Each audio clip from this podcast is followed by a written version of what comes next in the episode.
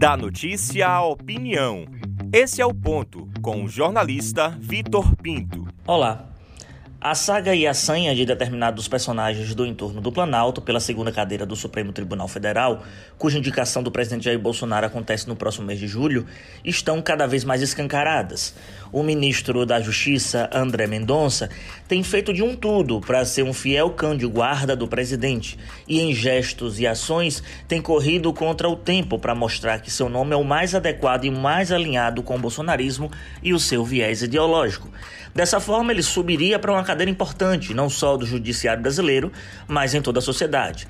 Mendonça tem como sagrada uma lei mofada chamada de Lei de Segurança Nacional, onde usa e abusa da, subje da subjetividade, melhor dizendo, da sua aplicação, em virtude da moral e dos bons costumes do Planalto. Quase uma perpétua de Santana do Agreste, personagem de Tieta.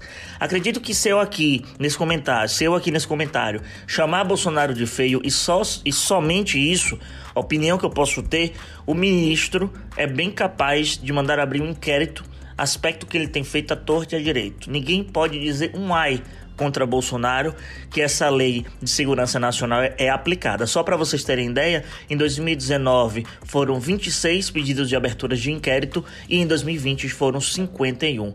É uma lei de 1983 que deveria ser aplicada apenas para garantir integridade territorial e a soberania nacional, dentre outras atribuições, e se tornou uma firula. Outro que vai nessa mesma linha é o baiano Augusto Aras, procurador-geral da República. Em uma nota recente publicada publicada, como diz a jornalista Maria Cristina Fernandes, a Aras estendeu o tapete vermelho do golpe ao evocar o estado de defesa, justamente após uma pressão violenta que tem tomado os corredores do poder por um impeachment contra o presidente Jair Bolsonaro. Apesar do estado de calamidade ser a antessala do estado de defesa, avizinha-se também o estado de sítio para tudo ser dissolvido e ficarmos à mercê das decisões de um só homem. Aras alegou pressões para investigar acusações contra o inquilino do Planalto, fato da tutela de seu cargo, mas fez esse aceno ao chefe do executivo ao citar essa possibilidade diante da crise sanitária. O estado de defesa em nada precisa ser suscitado ao tratar da pandemia, apesar do estado de calamidade, pois não há uma convulsão social, mas uma inoperância do governo federal em auxiliar de maneira mais eficaz os estados. Tanto Mendonça quanto Aras jogam as cortinas de fumaça, como o próprio Bolsonaro fez ao dizer que quem define a existência da democracia ou não são os militares, justamente na semana do julgamento da rachadinha de Flávio Bolsonaro no Rio de Janeiro.